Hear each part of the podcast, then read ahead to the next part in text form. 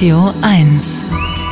Ich weiß nicht, um Liebe geht's ja selten, wenn man irgendwie unterwegs ist, einen trinkt und dann Menschen abschleppen will, äh, mit nach Hause nehmen will. Ich habe neulich den Begriff gelernt, Pickup-Artist.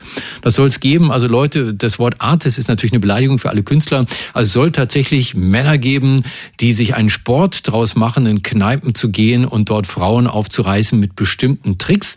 Äh, und diese mm, Männern, also allen anderen natürlich auch, wird nachgesagt, dass wenn sie eine bestimmte Menge an Alkohol getrunken hätten, dass dann das Aussehen ihres Gegenübers keine große Rolle mehr spielen würde. Das nennt man dann schön trinken. Übrigens ein Begriff, der es auch in den Duden geschafft hat. Wir sagen jetzt einfach mal schön saufen, das ist besser.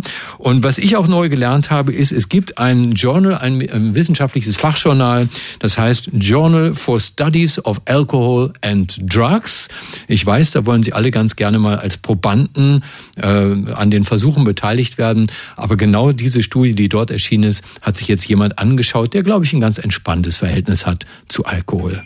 Er ist Mitglied des Komitees des IG Nobelpreises für kuriose wissenschaftliche Forschungen, Vorsitzender der Deutschen Dracula-Gesellschaft und der bekannteste Kriminalbiologe der Welt. Dr.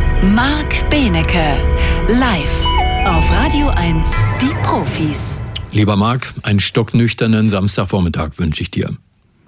Prost mit einem schönen Glas Glas Sprudelwasser, aber Sprudel rausgerührt, damit es nicht so krass oh. ist. Ja, ja, aber man will nicht übertreiben. Ne? Ich meine, also diese Kohlensäure, die kann schon ganz schön was mit einem machen. Mega, ja. Kanntest du dieses Journal for Studies of Alcohol and Drugs? Ist das was Seriöses oder eins von diesen unter ferner liefen Dingern? Das äh, beides. Es ist unter ferner liefen, weil natürlich äh, die Forscher und Forscherinnen gerne in großen Journals, die äh, auch über Physik und schwarze Löcher und sowas veröffentlichen, ihre Forschungsstudien veröffentlichen. Und dann kriegt man immer einen Brief zurück, da steht drin, veröffentlichen Sie es doch in einem spezialisierten Journal. Das bedeutet dann, ja, ist ganz nett. Aber diese Studie wurde gemacht von einem Team, was super geil ist, nämlich von Stanford University, von dem äh, äh, Zentrum für Vorbeugung in der Medizin. Stanford University ist die Uni mit den meisten dort arbeitenden Nobelpreisträgern auf der ganzen Welt und äh, Department of Psychology von University of Pittsburgh. Also die Kollegen haben es gut gemacht. Das ist nur deswegen im kleinen Journal, weil die ähm, Stichprobe so klein war, weil sie wegen Covid nach 20 Probanden abbrechen mussten und sie hätten aber lieber gerne 100 oder 200 genommen.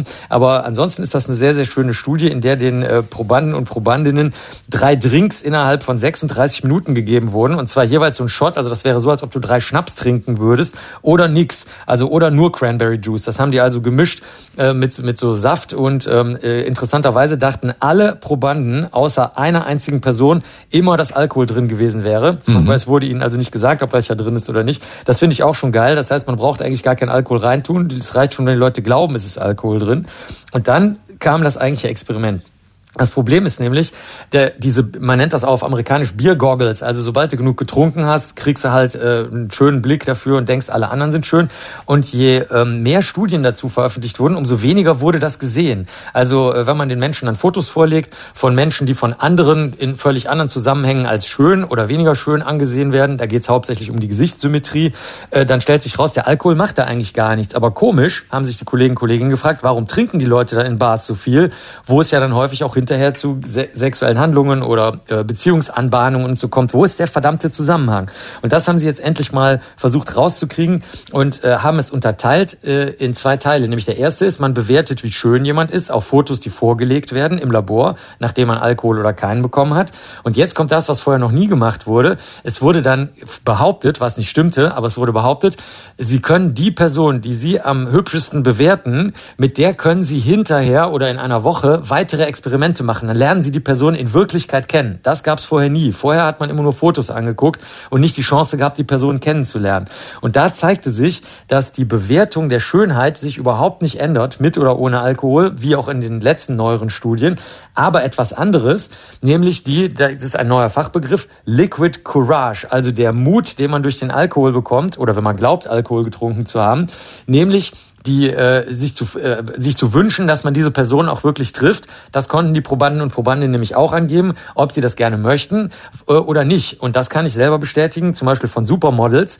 Die erzählen alle, das hast du vielleicht auch schon mal gehört oder man liest in Interviews. Ich weiß es aber auch von denen selber. Die traut sich nie einer anzusprechen. Also das Problem ist gar nicht, dass die Schönheitsbewertung sich verändert, sondern der Alkohol führt dazu, dass man sich traut, die anderen Personen anzusprechen und in Kauf nimmt, dass man abgelehnt wird. Also man kriegt ein bisschen mehr Mut, auf der einen Seite äh, die andere Person anzusprechen, aber auch mit der Ablehnung zu leben. Also es sind nicht die Biergoggles, die der Alkohol macht, die anderen Leute schöner machen, sondern es ist eine äh, flüssiger Mutmacher. Aber wir haben ja gerade gehört, es geht auch ganz ohne Alkohol. Es reicht also schon, wenn man glaubt, Alkohol getrunken zu haben. Deswegen ist das keine Aufforderung zu trinken, sondern einfach nur ein bisschen mutiger zu sein. Gut, dass du das gesagt hast. Ich hätte nur noch eine Frage, welche Supermodels du denn so kennst, mit welchen du da regelmäßig verkehrst, aber das klären wir gleich. Das war Dr. Marc Benecke, live auf Radio 1, die Profis.